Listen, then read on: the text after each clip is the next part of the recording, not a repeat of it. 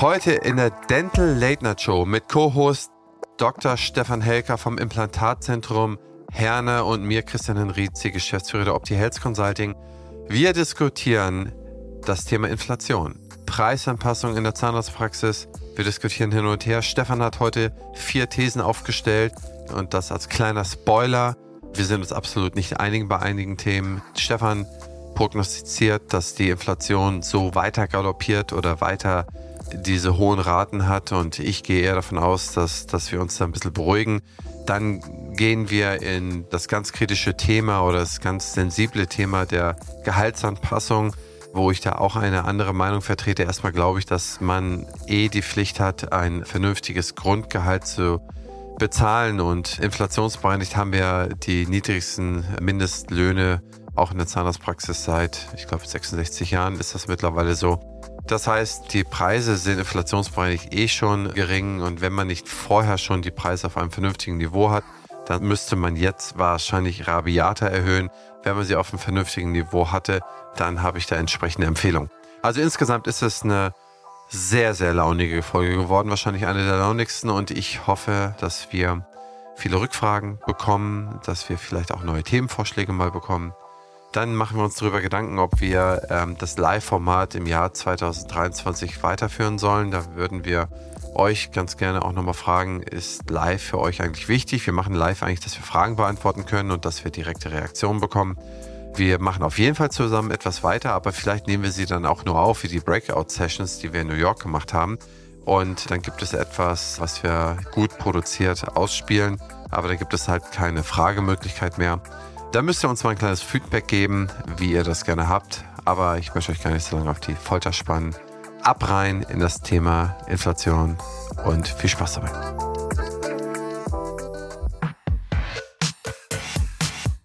Unser heutiges Thema in der Dental Late Night Show ist das Thema Inflation, Energiekrise, Preissteigerungen und wie kommt das Ganze für uns als Inhaber, als Teilnehmer im dentalen Markt jetzt wirklich an? Ja, weil es betrifft uns alle, es ist nicht mehr nur eine Papierkrise, sondern es ist eine echte Krise. Und wir haben uns jetzt Folgendes überlegt, da wir in den letzten Sessions immer ein bisschen lang geworden sind, werden wir es so machen. Alex stellt nebenbei den Timer und für jede der fünf Thesen haben wir genau zehn Minuten. Alex gibt uns eine One-Minute-Warning, wenn wir nur noch eine Minute haben.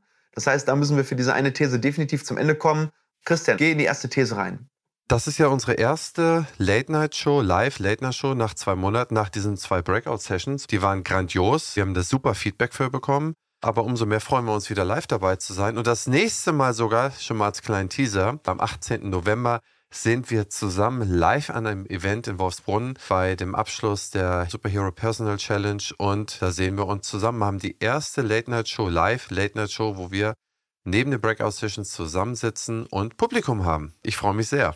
Also 9 Minuten 7 auf der Uhr left und das bedeutet, erste These, diese Krise ist nicht nur auf dem Papier, sondern sie kommt real in den Praxen an. Wir haben Einkaufspreise gestiegen, Gehälter, die steigen werden oder schon gestiegen sind und wir haben natürlich auch eine gewisse Kaufzurückhaltung und die führt im schlimmsten Fall eben auch zu Umsatz und oder Gewinnrückgängen. Und diese These habe ich deswegen aufgestellt, weil wir haben jetzt wirklich auch mal Daten, auch von der KZV, dass wir die Preissteigerung von ungefähr 13 Prozent in den Zahnarztpraxen haben. Wie real dieser Wert ist, kann ich selber nicht verifizieren, aber das ist etwas, was ich gespiegelt bekommen habe von den Daten von der KZV. Und eine weitere Datenlage ist eben über das Benchmarking-Seminar, wo wir jetzt vor einer Woche waren in München. Da waren zehn Praxen, wo wir wirklich dann einmal ganz offen über unsere Kosten auch gesprochen haben. Und auch die merken es extrem, dass diese Krise im Kostenblock auf jeden Fall ankommt. Und das bedeutet ja im schlimmsten Fall, dass wenn jetzt Kosten steigen, ohne dass Einnahmen hochgehen, dass dann natürlich ein Gewinnrückgang in der Zahnarztpraxis passiert. Und das untermauern auch allererste Daten aus den BWAs, dass 2022 im Verhältnis zu 2021, welches ein sehr gutes Jahr war, weil wir extreme Aufholeffekte hatten aus dem Jahr 2020, wo ja den Corona-Dip hatten sozusagen, dann haben wir das Jahr relativ gut beendet, 2020, weil wir dann ja wieder behandeln durften. Ähm, da war jetzt wieder so ein bisschen psychologische Sicherheit da, sowohl von Patienten als auch von Arztseite.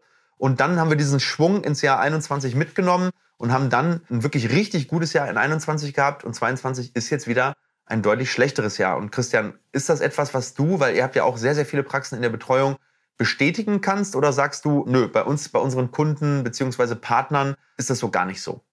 Einen Punkt möchte ich da mal kurz erklären, weil wir das Wort immer wieder benutzen werden in der heutigen Folge. Das ist der sogenannte Basiseffekt. Der Basiseffekt bedeutet, wenn wir jetzt im Oktober eine Inflation von 10% haben, dann ist das 10% Inflation im Verhältnis zum Oktober 2021.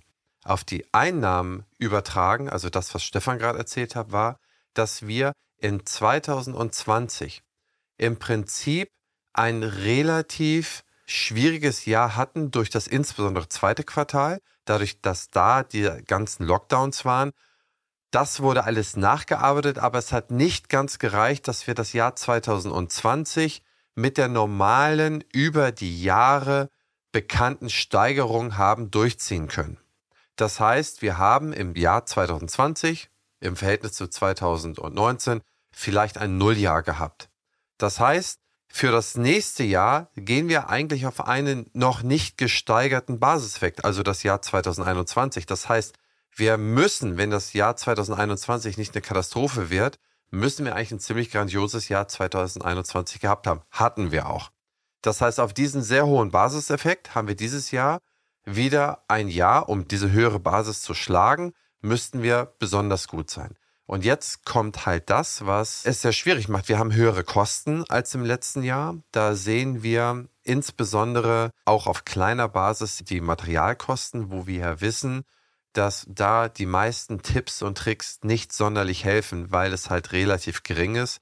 Wir haben Energiekosten, haben wir eine Steigerung, aber Energiekosten sind bummelig 2% der Praxiskosten im Normalfall. Also selbst wenn sich die Energiekosten 50% erhöhen, dann haben wir 3% der Gesamtkostenstruktur, die Energiekosten sind, das heißt Material und die Energiekosten fallen ein bisschen weniger ins Gewicht, aber man merkt die Steigerung. Was besonders ins Gewicht fällt, ist das Personal. Da kommen wir zwar in einer späteren These zu, aber das ist etwas, wo wir jetzt schon einen Effekt sehen, der aus mehreren Gründen sich zusammensetzt. Also nicht nur die aktuellen Lohnsteigerungswünsche, sondern auch diese wahnsinnige Verknappung des Personalmarktes, wo uns auf bummelig 220.000 ZFAs schon 10.000 ZFAs aktuell fehlen und jedes Jahr gehen nochmal 5.000 bis 10.000 aus dem Markt raus.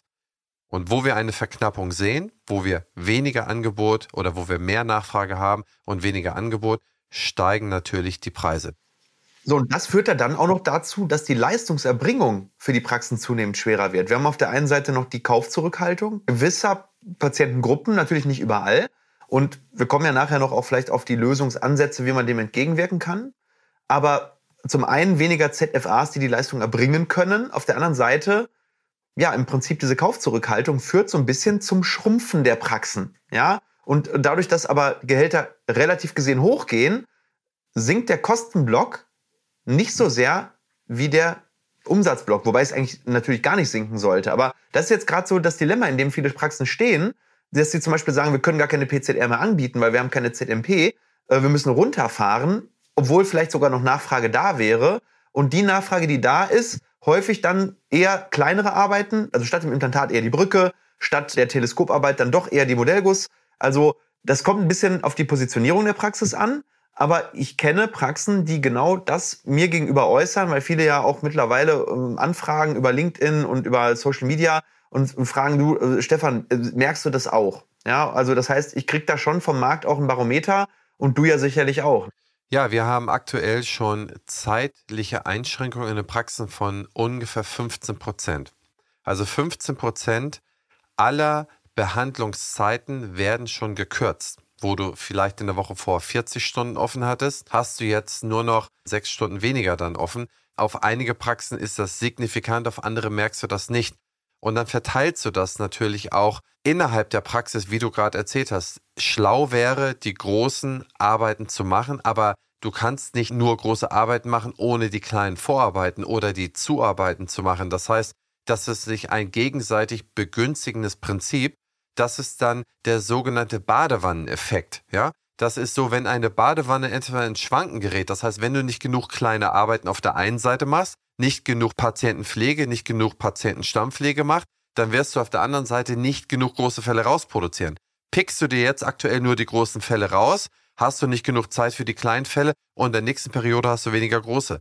Das heißt, dieser Badewanneneffekt dieser Schaukeleffekt, den merkt man an dieser Stelle schon. Ich habe einen für die neue Podcast-Staffel, die erst in, glaube ich, ein oder zwei Monaten ausgestrahlt wird, über die Zukunft der Praxisfinanzen habe ich mir einen Experten geholt, also einen ganz tollen Mann, Uwe Schäfer. Der hat mir mal genau aufgeschlüsselt, das heißt, der hat eine These gemacht, wie entwickeln sich die Praxisfinanzen, hat es begründet und der hat mir die drei Jahre aufgeschlüsselt. Deswegen kann ich das auch nicht für mich selber übernehmen, aber ich übernehme jetzt einfach mal seine Rechnung.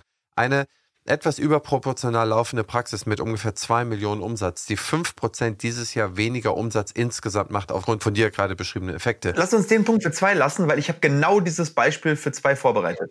Lange Rede, kurzer Sinn.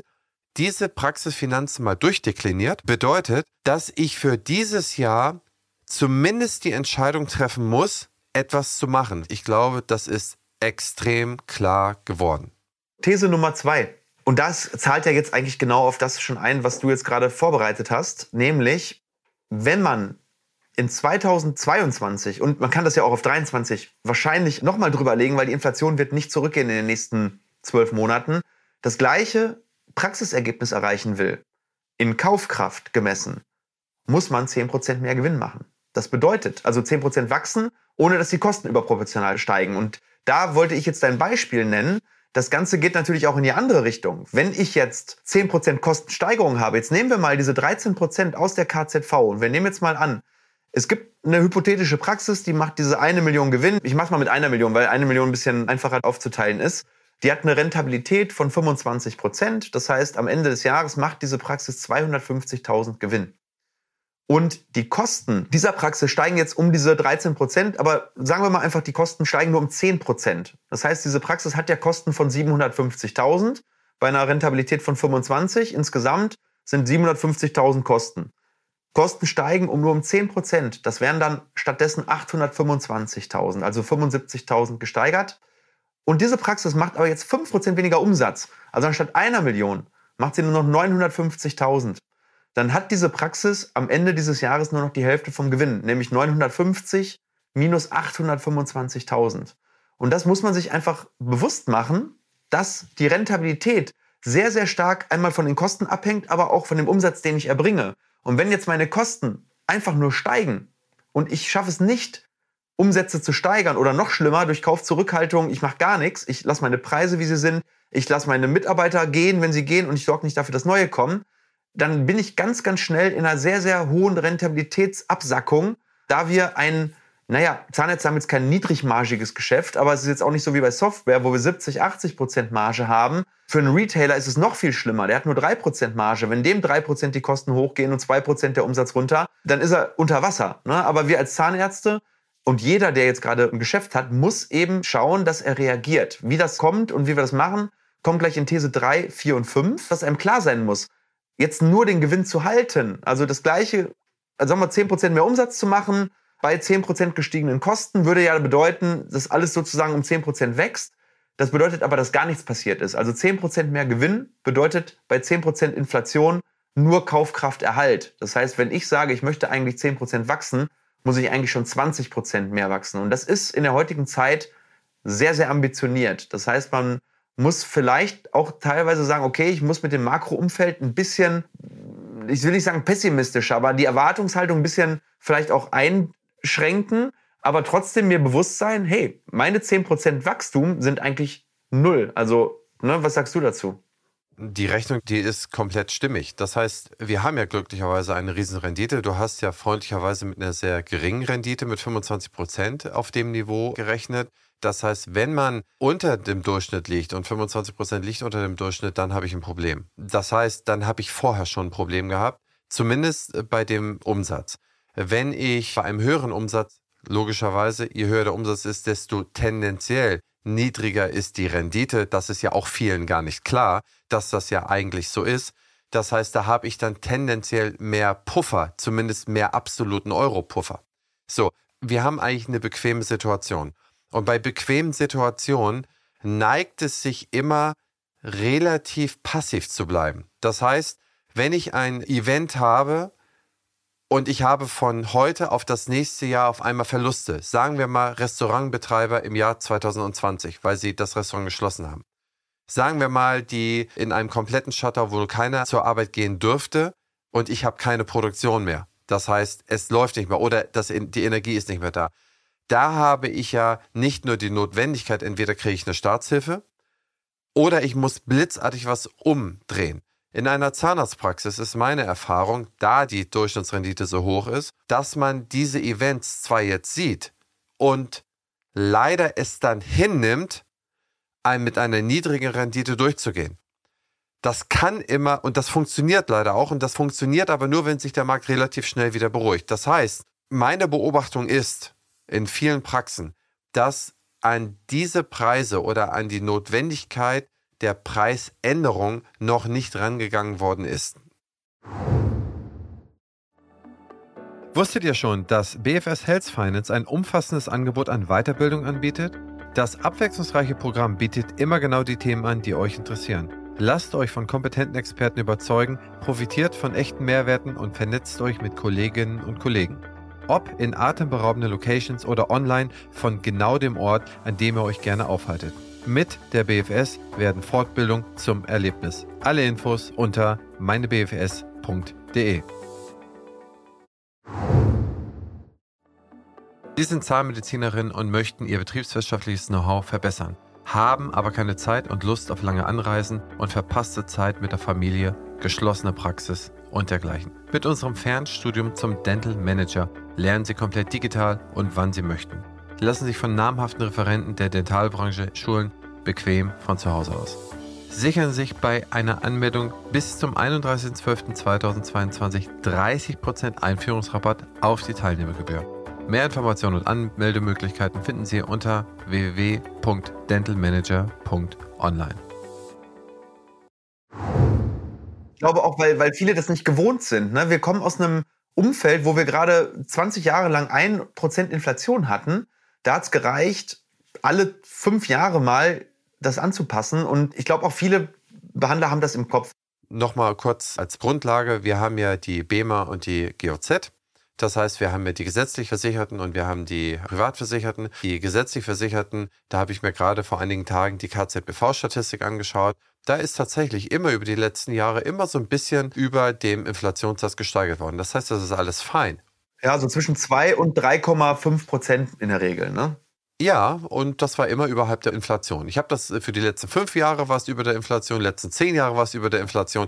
Das heißt, ich bin jetzt nicht in die 70er zurückgegangen, aber das war immer alles fein. Bei den privaten Leistungen habe ich das Problem, dass ich nicht mit der Inflation mitgelaufen bin. Aber da kommen wir nochmal drauf. Das heißt, am Ende des Tages zurückzuführen. Wenn man jetzt davon ausgeht, in die Zukunft betrachtet, dass das Thema schnell zu Ende geht, dann kann man es sogar auch durchhalten, ohne großartig was zu machen. Wenn man davon ausgeht, und man muss als Unternehmer von dem schlechtesten oder vom schlimmsten Fall aus meiner Sicht ausgehen, dann muss ich jetzt aktiv werden oder ich muss zumindest mir darüber Gedanken machen, was, wenn ich die nächste Stufe erreicht habe, meines Gewinnpuffers, was ich dann mache. Ja, und kommt ja noch eine Sache dazu. Also du hast ja gesagt, die BEMA-Punktwerte sind überproportional zur Inflation gestiegen. Aber man muss auch überlegen, was, wie hat sich die Struktur in der Zahnarztpraxis verändert, die Kostenstruktur. Das heißt, wie viele administrative Mitarbeiter gab es vor 20 Jahren in der Zahnarztpraxis? Wie viele Praxismanagerinnen? Wie viele Qualitätsbeauftragte? Wie viele QM-Leute? Ne? Das trägt dem ja nicht mal Rechnung. Das heißt, diese Punktsteigerungen überinflationär waren ja auch notwendig, um die Kostenstruktur in der Praxis überhaupt auch nur ansatzweise aufzufangen. Und da wir dann im GOZ-Bereich natürlich das eben nicht haben, gleicht sich das ja sogar auch wieder aus, wie du gesagt hast. Und es gibt ja jetzt auch die IFO-Einschätzung, dass wir im nächsten Jahr immer noch eine Inflation haben werden von 8, 9 Prozent und es sich dann auf einem deutlich höheren Niveau erstmal einpendeln wird von 4 Prozent in etwa. Also das ist natürlich auch nur ein Modell. Das kann auch sein, dass das überhaupt nicht so kommt. Das ist ja natürlich auch aufgrund der, sage ich mal, geopolitischen Entwicklung sehr, sehr stark beeinflusst. Ne? Was passiert da in Russland? Was passiert in der Ukraine? Aber wir müssen Stand jetzt davon ausgehen, dass wir nicht mehr Energie aus Russland billig kriegen werden. Die werden wir weiterhin entweder sehr teuer selber produzieren oder sehr teuer einkaufen müssen und dass die Lieferketten auch nicht wieder so in Gang kommen, wie sie mal in Gang gekommen sind. Auch wenn man jetzt überlegt, was passiert gerade in China, dass die dort sozusagen eine Dynastie mit dem Xi Jinping und mit dem an der Spitze wird es einen Protektionismus geben von China und da sind wir in Europa die Letzten, an die die denken. Ne? Das heißt, wir müssen gucken, wie wir klarkommen in den nächsten 10, 15, 20 Jahren und das wird verdammt teuer. Und dementsprechend glaube ich nicht, dass die Inflation für uns jemals, also sagen wir mal, die nächsten fünf bis zehn Jahre wieder auf diesen einen, zwei Prozent Wert runtergehen wird. Ja, also da würde ich die andere Seite der Wette einnehmen. Ich gehe davon aus, dass wir relativ schnell wieder runterkommen. Aber auch ich habe keine Kristallkugel. Aber wenn man in die Vergangenheit schaut, in den letzten stark inflationären Jahren, die Immobilienkrise 2008, da waren wir in den nächsten Jahren immer zum Beispiel in den USA sogar eine Deflation, im Euroland eine mini, mini, mini Inflation von 0,2, 0,3, in Deutschland 0,3. Das heißt, wir haben immer aufgrund dieses Basiseffektes, dass wir auf so einer hohen Basis weiter sind und wenn die Geldpolitik eingedrosselt wurde, was man in den 70er Jahren auch gesehen hat, dann hat man eigentlich immer relativ schnell wirksame Eindämpfung hinbekommen. Insbesondere die 2008er ist, glaube ich, repräsentativer, aber ansonsten keiner hat eine Kristallkugel, es kann auch ewig so weitergehen, aber ich glaube, als ein Unternehmer musst du auf den Worst Case vorbereitet sein. Das heißt, ich glaube daran, dass wir natürlich nicht mehr billige Produkte aus China und billige Energie aus Russland kriegen sollten, das ist mir vollkommen klar.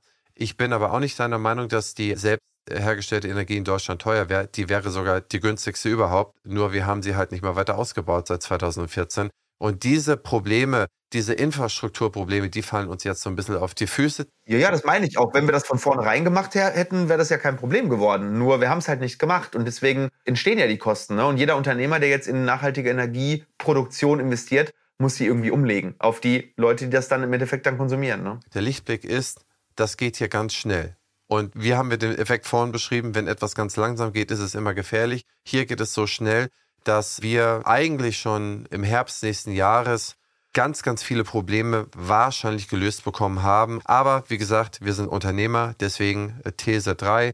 Was müssen wir machen und wie gehen wir weiter voran? Also Christian, ich hoffe, du hast recht. Also ich hoffe es wirklich, ne, weil es für uns alles natürlich das Beste wäre, und mal gucken, in der 20. nächsten Folge der Dental Late Night Show, dann reden wir darüber, wer hat recht gehabt bis dahin und können dann nochmal hoffentlich sagen, ich habe Unrecht gehabt. Das wäre das geilste Szenario, was passieren könnte. Dann lass uns mal eine schöne Wette machen, damit es auch ein bisschen spannend bleibt. Dann halten wir das mal jetzt als schöne Prediction fest und machen mal eine schöne Schnellwette. Ja, pass auf, dann machen wir eine Schnellwette. Wir schreiben das auch auf. Ich sage, dass wir im Jahr 2024 eine Inflation haben werden, die deutlich über den Jahren liegt. Was würdest du sagen, was haben wir in 2024 für eine Inflation? Sag mal die Durchschnittsinflationsrate für 23. Das liegt ja jetzt vor uns, dann können wir das schneller bewerten. 8 Prozent. Ich gehe auf niedriger, deutlich niedriger. Ja, dann sag du? Dreieinhalb, vier Prozent. Dreieinhalb, vier und 24? Fürs ganze Jahr würde ich sehen vier Prozent. Was machen wir, wenn es bei 6% liegt? Einer muss ja sagen, höher oder niedriger. Ja, wer näher dran liegt. Aber eigentlich, also ich finde 24 spannender. Also lass uns für 24 sagen. Ja, dann ist es ja soweit, da haben wir es ja schon alle wieder vergessen, was wir gewettet haben. Ja, gut, dann lass für 23 sagen. Dann sage ich 8% und du sagst 4%. Wer näher dran ist, der spendiert dem jeweilig anderen eine Flasche Rum seiner Wahl bis 100 Euro. Ja, machen wir. Abgemacht. Ja. Okay, super. These Nummer 3. Also, Gehaltsanpassungen werden in den nächsten zwölf Monaten in der Zahnarztpraxis an der Tagesordnung sein, wenn diese Praxis ihre Mitarbeiter halten will. Und vor allem Fokus auf die guten Mitarbeiter. Denn diese Mitarbeiter sind ein rares Gut. Das haben wir, glaube ich, schon oft genug in den letzten Folgen auch betont. Und natürlich kämpfen wir nicht nur branchenintern, also sprich, dass Mitarbeiter die Praxis wechseln, sondern es gibt auch mittlerweile eben die Konkurrenz außerhalb der Branche, das heißt die Industrie, die Servicedienstleister vielleicht gar nicht mal so sehr, aber es werden in vielen Branchen Quereinsteiger genommen und dementsprechend müssen wir uns auch dagegen verteidigen, Fachkräfteabwanderung im Prinzip nicht zu anderen Praxen, sondern in andere Branchen. Und meine These ist einfach, dass man jetzt als guter Arbeitgeber hergehen sollte und proaktiv eigentlich etwas tun sollte. Also mindestens den Inflationsausgleich und bei guten Mitarbeitern eventuell auch eine Incentivierung darüber hinaus. Ja, was sagst du dazu, Christian? Ja, schlussendlich ist das ja so eine Art Lohnpreis, Preis-Lohnspirale, in die wir uns jetzt hier reinbewegen. Ja? Das heißt, selbst wenn wir davon ausgehen, dass die Inflation zurückkommen sollte, selbst wenn wir davon ausgehen, dass zum Beispiel die Lieferkettenunterbrechungen wegfallen und wir wieder Energie irgendwie herbekommen, wenn wir die Lohnsteigerung feststellen, sind sie festgestellt. Ne?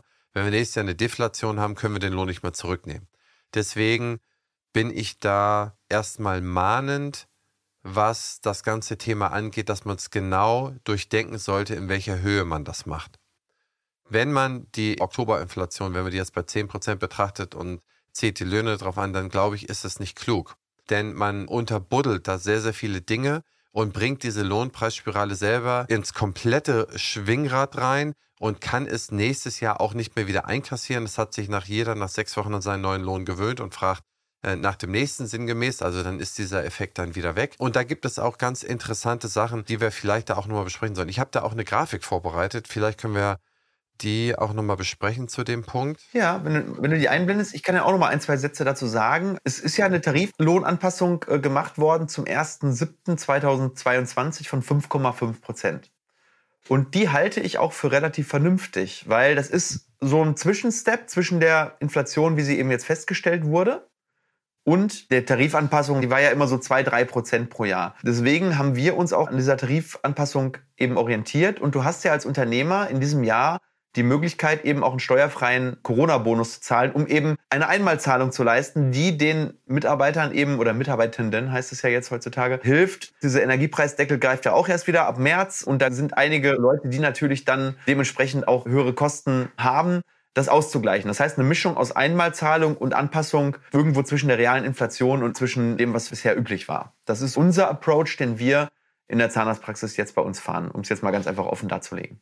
Absolut. Ich wollte nur das Argument so ein bisschen entkräftigen, dass man sagt, man geht direkt mit der Inflation mit, weil ich das als Problem halte. Das ist jetzt das Saldo der Entlastungspakete, die beschlossen worden sind. Und hier haben wir die unterschiedlichen Einkommensschichten hier unten abgebildet auf der X-Achse. Und hier sehen wir, was die Mehrkosten sind in Prozent. Zum Beispiel bei den 10% der einkommensschwachen Haushalte, wo ihr meine Maus hier seht. Da haben wir Mehrkosten aufgeteilt auf Erdgas, Flüssiggas, Dieselsteuer, bababababab. Da sehen wir, wir haben Mehrkosten von 7%, aber entlastet wird hier um 3,5%. Das heißt, wir haben effektive Mehrkosten um 3,5%. Und wenn man zu den reicheren Einkommensstufen geht, zum Beispiel die 10% reichsten Haushalte, die sind, weil die relativ zu ihrem Einkommen haben sie, was ich, eine Preissteigerung von 2% und die werden nochmal um 1% entlastet. Das heißt, sie sind bei 1% mehr. Das heißt, wenn wir jetzt mal unsere Mitarbeiter ungefähr hier verordnen, sagen wir mal in dem bis 10, in dem ersten Drittel, dann sind wir hier bei 7, 5 und ganz grob 5 Prozent. Das heißt, wir sprechen netto, dass sie von dreieinhalb bis zweieinhalb Prozent an Mehrkosten haben, was die Energie zum Beispiel angeht. Dann sind hier die entsprechenden Entlastungen. Das heißt, bei der Energie haben wir ungefähr die Höhe. Dann kommen dann noch ein paar andere Preissteigerungen hinzu, die es dann so gibt. Ich habe gehört, Kellogg's wollte um 29 Prozent die Preise erhöhen. Rewe und Edeka haben sie aus dem Regalen geschmissen, haben ihre Eigenmarken rausgenommen, weil sie im EU-Ausland nur um 5% erhöht haben. Mars, wer für sein favorisiertes Katzenfutter sucht, der größte Tierfutterkonzern der Welt ist Mars oder seine Mars-Riegel liebt und sie nicht mehr kriegt, auch die wollten hier die Konsumenten abmelken mit wirklich brutalen Steigerungen.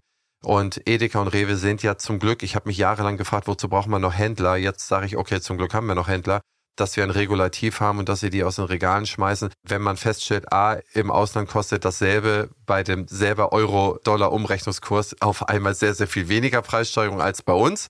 Ja, unter dem Vorwand wird das dann hier in den besonders einkommensreichen mitteleuropäischen Staaten dann ausgenutzt. Das finde ich nicht gut. Und auf der anderen Seite finde ich nicht gut, wenn die dann über ihre Durchschnittsrendite hinweg Dinge geltend machen, die sie nicht machen können. Aber schau mal, wir haben ja auch so ein paar andere Sachen, die Leute zum Beispiel auch sehr stark überproportional treffen können. Also Benzin natürlich. Wenn du jemand bist, der 20, 30 Kilometer Anfahrtsweg zur Arbeit hat, trifft dich das extrem, ne? weil hier haben wir ja Steigerungen bei den, beim Kraftstoff von, sagen wir mal, eher so 40 Prozent zu vor einem Jahr. Und wenn du natürlich zum Beispiel auch guckst, was Apple-Produkte kosten, ne? wenn man sein iPhone, sag ich mal, dann mal updaten will, durch den Wechselkurs, der Dollar, der steht jetzt bei 96 Cent. Also du kriegst für einen Euro nur noch 26 Dollar Cent vor einem Jahr 1,25 Dollar, hat man gesehen bei den Apple-Produkten. Das ist auch ziemlich relevant, ne? weil so ein iPhone mal eben mit 1000 Euro, klar ist es ein Luxusgut in dem Sinne, Trotzdem gehört es für viele Mitarbeitenden in der Zahnarztpraxis einfach zum Lifestyle dazu. Und das sind natürlich dann die Sachen, treiben die Inflation bei diesen Leuten natürlich extremst in die Höhe. Ne?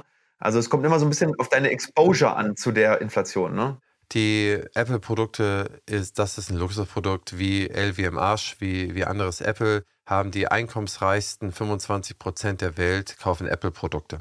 Das heißt, ich glaube, natürlich haben ein paar einzelne Leute Apple-Produkte brauchen wir überhaupt nicht drüber reden. Wenn wir hier unsere Mitarbeiter sagen, vielleicht in den ersten 40 Prozent, dann entwickelt sich da für uns, also das wäre jetzt meine Annäherung zu der These, vielleicht eine berechtigte, gemischte Lohnsteigerung von irgendetwas zwischen zwei bis drei Prozent. Gemischte Lohnsteuerung, dass man vielleicht einen Diesel- oder Benzinausgleich in irgendeiner Art und Weise schafft. Dann gibt es noch steuerfreie Dinge, die man da meines Erachtens hinzufügen kann, die auch in dem Entlastungspaket drin sind, wie du auch schon gesagt hattest. Und dann haben wir dann für dieses Jahr diesen Punkt. Und dann kann man sich für nächstes Jahr anschauen, wie es sich entwickelt. Entwickelt sich das in dem Tempo weiter, wie du es skizzierst, würde ich dann eher für das nächste Jahr eine erweiterte Erhöhung abhängig von den Entlastungspaketen machen. Entwickelt es sich so weiter, wie ich es gesagt habe, dann wird es mit den Entlastungspaketen im nächsten Jahr wahrscheinlich wieder sehr viel besser aussehen. Wir sehen deflationäre Tendenzen. Wir sehen, dass die Hauptcontainerfrachtraten der Welt, die Hauptfrachtrate ist Los Angeles, Shanghai.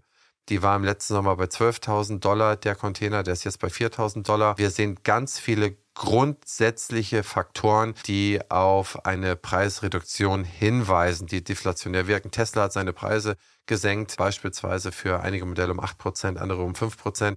Das heißt, wir sehen, dass Automobil und Wohnung, das sind die Hauptpreistreiber, dass die jetzt mittlerweile rückständig sind. Wir sehen, dass die Gebrauchtwagenpreise langsam wieder dahin kommen, wo sie in der Vor-Corona-Zeit waren, auf dem 2019er Niveau. Wenn wir jetzt einen entlasteten Gebrauchtwagenmarkt haben, das heißt, wir haben dann auch nicht mehr die Notwendigkeit, Neuwagen zu kaufen, dann wird auch hier wieder das Problem entstehen, dass die Automobilhersteller dann, dass sie wieder ihre Rabatte machen müssen. Das heißt, ich glaube, es gibt da viele Sachen, die da so ein bisschen entgegenspringen. Und ich würde vorschlagen, da mit Bedacht und mit Augenmaß auf die Lohnpreisspirale zu reagieren. Ich bin sehr dafür, dass man signifikant den Lohn nachbessert und dass man grundsätzlich eher raufschaut, bezahle ich grundsätzlich zu wenig? Habe ich eine Überrendite als Unternehmer, Unternehmerin, als Zahnarzt?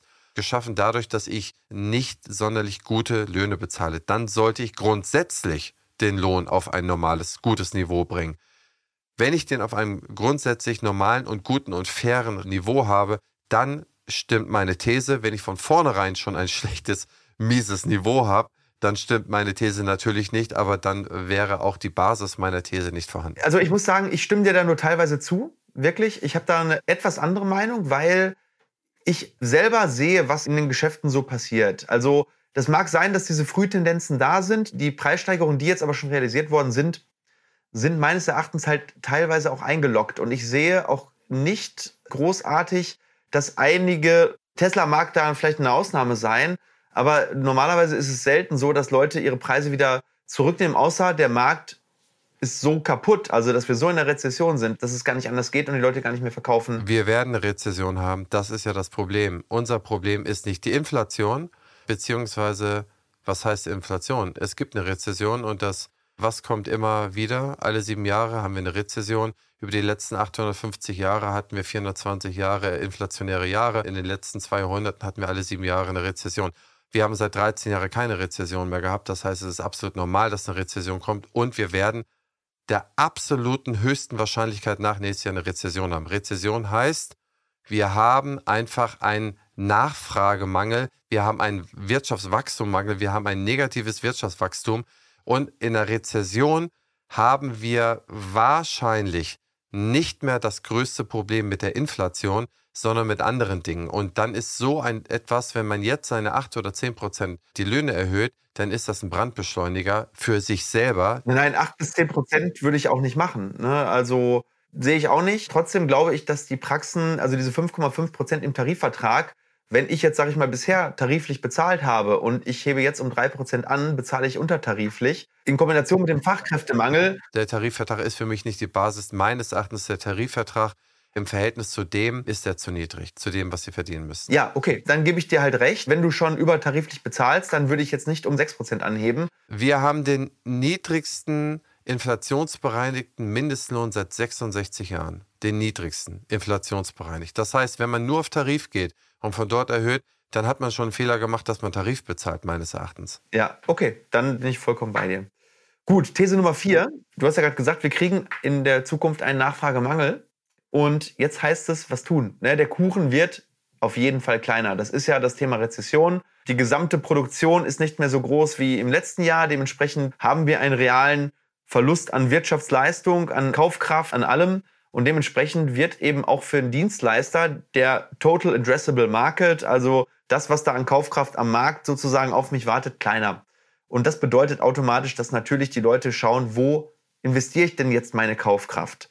Und da kann es eben durchaus sein, dass die zahnmedizinische Leistung hinten angestellt wird. Sie haben das Glück, dass unsere Leistungen, wenn sie denn an der Basis sind, sehr, sehr inelastisch sind von der Nachfrage. Also wenn ich Zahnschmerzen habe, gehe ich trotzdem zum Zahnarzt. Ob ich dann aber über die Kassenleistung hinaus die hochwertige Behandlung mir dann gönne, ob ich das Implantat mache, ob ich die Ästhetikbehandlung mache, die ich mir eigentlich wünsche, aber die aufgrund meiner Kaufkraft vielleicht konkurriert mit dem Urlaub oder mit dem Auto oder mit dem, äh, weiß ich nicht, Spielzeug für das Kind, das ist eine ganz andere Frage. Das bedeutet, wenn der Kuchen schon kleiner wird und ich möchte mich als Unternehmer oder als Betreiber meiner Zahnarztpraxis im Sinne auch natürlich, dass weiterhin hochwertige Zahnmedizin betrieben wird, das ist ja nichts Unethisches, sondern ich denke, es ist meine Überzeugung, dass wir ganz vorne sein sollten, bevor man irgendwo anders das Geld ausgibt, dass die Zähne in Ordnung sind dass meine Mitarbeiter vernünftiges Gehalt bekommen können, dass ich eine einigermaßen solide Rentabilität habe, um diesen Betrieb auch in die Zukunft gut aufzustellen,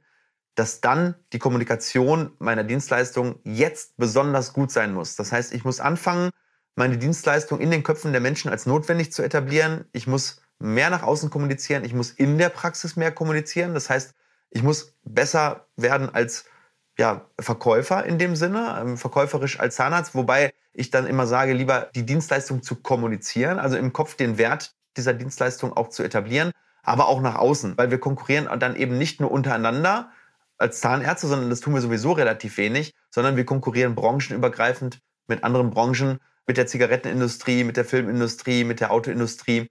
Und dementsprechend müssen wir als Zahnärzte eben unseren Teil dafür tun, dass wir weiterhin von diesem Kuchen, der nun mal kleiner wird, entweder das gleiche oder im Idealfall sogar ein größeres Stück abkriegen. Stefan, da kann ich gar nicht viel hinzufügen. Ich bin total agree. Auch wenn wir in einer anderen These teilweise mal unterschiedliche Meinungen haben, ich bin hier komplett bei dir.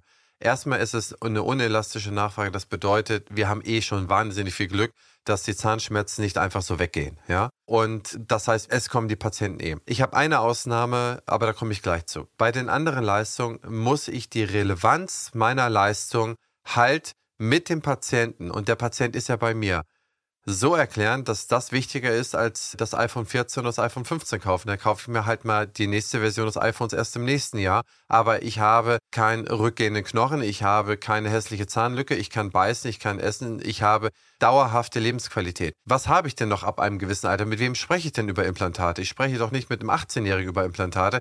Ich spreche mit den 50-, 60-Jährigen über Implantate. So, und das ist jetzt vielleicht ganz, ganz böse betrachtet. Und ich meine es nicht so böse, aber ich glaube, dieses Bild kann man vielleicht mal mithalten. Es ist doch so, es verändern sich so ein bisschen die Neigungen. Und irgendwann ist Schlaf besonders wichtig, es ist dann Trinken besonders wichtig und es ist Essen besonders wichtig, ja? Und wenn ich mir dann halt keine hochwertige Zahnarztleistung angedeihen lasse, dann leidet mein Trinken darunter, ein bisschen, dann leidet insbesondere mein Essen darunter und häufig auch der Schlaf. Aber nehmen wir nur mal das Essen. Und was sind denn dann die Lebensfreude? Ich sage mal ganz plastisch, dann Sex habe ich dann eh nicht mehr. Beeindrucken kann ich da eh keinen mehr. Mein Porsche ist völlig egal, ob er auf dem Hof steht oder nicht. Ich möchte essen und mein Essen muss schmecken.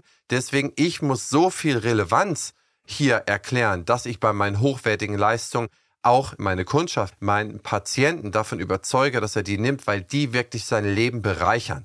Und ein Punkt, ich habe gesagt, eine Ausnahme sehe ich. Eine Ausnahme ist bei der Prophylaxebehandlung. Prophylaxebehandlung ist für mich die emotionalste aller Behandlungsleistungen und jeder Patient kennt jeden Preis. Ich warne davor, zu häufig und auch insbesondere in der Salamitaktik die Prophylaxepreise anzuheben. Das hat sich über all die Jahre nie gut und immer nur mit ganz, ganz, ganz viel Schwierigkeiten ausgezahlt. Da würde ich eher alle fünf Jahre einmal die Prophylaxepreise vernünftig anpassen. Dann habe ich einmal den Erkläraufwand, denn jeder Patient erinnert sich immer an die genauen Preise. Und dann würde ich das erstmal sein lassen. Das ist eine emotionale Leistung. Das bringt mir den Patienten wieder zurück. Im Zweifel kommt er nicht zweimal im Jahr zur Prophylaxe, sondern nur noch einmal in zwei Jahren. All das schadet mir viel, viel, viel, viel mehr, als was ein Nutzen irgendwo stiftet. Das heißt, da aufpassen und vielleicht ist es eine schlaue Taktik die Preise zu erhöhen, über diverse Sachen nachzudenken. Wenn wir in die Praxen reingehen, wir schauen uns ganz genau an, was sind nicht so emotionale Leistungen, was ist Kleinkram, der gut erhöht werden kann, was da alles passt, dass ich da auch die Umstandssteigerung habe und ich versuche so ein bisschen die emotionale Leistung rauszulassen, dass ich den Patienten trotzdem da habe und trotzdem mit dem Patienten seine Mundgesundheit weiterentwickeln kann. Also das wäre da so ein bisschen mein Weg durch. Man muss jetzt einfach auch mal etwas kreativ werden als zahnmedizinischer Unternehmer. Zum Beispiel gibt es sehr, sehr gute Zahnzusatzversicherungstarife. Und wenn man lernt, in der Praxis vielleicht den einen oder anderen mal darauf aufmerksam zu machen, dass es eben zum Beispiel auch Prophylaxetarife gibt, die für einen geringen Monatsbeitrag, zum Beispiel gibt es einen, sagen wir, 9-Euro-Tarif. Ich nenne jetzt niemanden und all das, aber es gibt einen 9-Euro-Tarif, da kann man den Patienten im Prinzip reinbringen, wo er dann wirklich so eine Art Flatrate hat und wo dann eben nicht mehr über die Prophylaxe diskutiert wird, weil man den Patienten sowieso dann dazu bringt, dass er seine 10 Euro, 9 Euro im Monat da rein investiert. Also das ist etwas, was extrem gut funktioniert und davon gibt es natürlich mehrere Tools. Ja? Das heißt im Endeffekt den Patienten da reinzubringen, dass er regelmäßig etwas in die Zahngesundheit investiert, auch im Zug auf höherwertige Versicherungstarife. Also zu versichern, bevor die Schäden stattfinden, weil irgendwann, wenn man dann mal so durch ist mit seinem Patientenstamm, hat man einen gut zusatzversicherten Patientenstamm, mit dem man nicht mehr über jede MKV-Füllung, mit dem man nicht mehr über die Endo, mit dem man nicht mehr über die PAs-Zusatzleistung, mit dem man nicht mehr über die Prophylaxe diskutiert, weil dieser Patient ein langjähriges Investment regelmäßig in seine Zahngesundheit getätigt hat. Und ich kenne viele Praxen, die das machen und die damit sehr, sehr gut fahren. Es ist ein bisschen Kommunikationsaufwand, aber das kann man in einer guten Schulung die Prophylaxe darin schulen und auch die Mädels im Zimmer, dass die schauen, wer hat denn da noch gar nichts. Und wenn der Patient sagt, nee, möchte ich nicht, ist ja auch in Ordnung. Aber dann hat man ihm zumindest mal einen Weg gezeigt, wie er das und wenn die Patienten das gut nutzen, profitieren sie ja davon. Also diese Tarife überleben ja, weil es da ganz viele Karteileichen gibt, ähnlich wie in einem Fitnessstudio, wo dann eben gesagt wird, okay, ich habe den Tarif, ich nutze den aber eh nie, weil ich gehe gar nicht zum Zahnarzt. Das heißt, du kannst, wenn du das schlau machst und den richtigen Tarif abschließt, kannst du als Patient massiv davon profitieren. Ja, wenn ich jetzt sehe, der hat schon eine beginnende Parodontitis im Endeffekt, es fehlen aber noch keine Zähne, dann weiß man schon, wie der Verlauf in den nächsten 5, 10, 15 Jahren wird. Und wenn der jetzt einen hochwertigen 80, 90 Prozent Tarif abschließt, dann weiß man genau, dass in fünf bis zehn Jahren da überhaupt keine Diskussion ist, was da gemacht wird. Da wird das Implantat dann halt gemacht. Das ist der eine Punkt.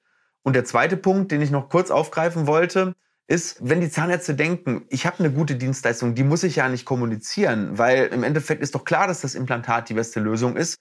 Das stimmt aber nicht. Die besten Unternehmen der Welt, Apple, Coca-Cola, Nike, das sind alles Leute, die haben schon die Marktführerstellung, Mercedes, ja, und trotzdem machen die massiv viel Werbung und Branding, weil sie wissen, dass es immer wichtig ist, top of mind zu sein bei seinen Kunden. Ansonsten würden diese Brands das nicht machen. Wenn Apple jetzt plötzlich gar keine Werbung mehr schalten würde, würde diese Marke irgendwann von irgendjemandem, der mehr kommuniziert, von mir aus Nokia oder Samsung, überflügelt werden. Und deswegen ist es als Zahnarzt eben auch wichtig, top of mind zu sein. Sowohl in der Kommunikation mit dem Patienten in der Praxis, als auch in der Kommunikation nach außen, wenn ich im Prinzip das Wort Marketing in den Mund nehme und vielleicht über meine Videos, über meine Webseite, über meine SEO, über meine Bewertungsportale eben positiv kommuniziere und meine Dienstleistung in den Vordergrund stelle.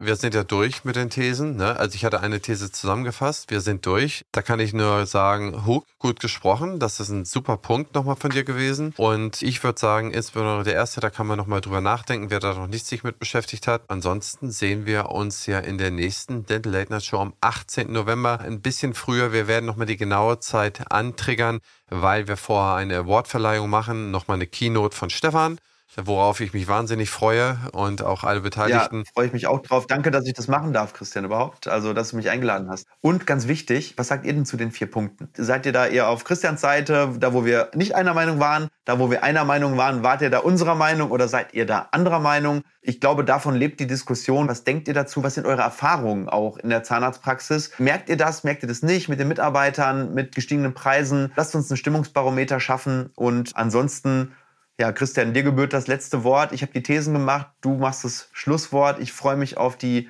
Personal-Challenge mit dir und auf alle weiteren Folgen und wünsche euch allen einen wunderschönen guten Abend.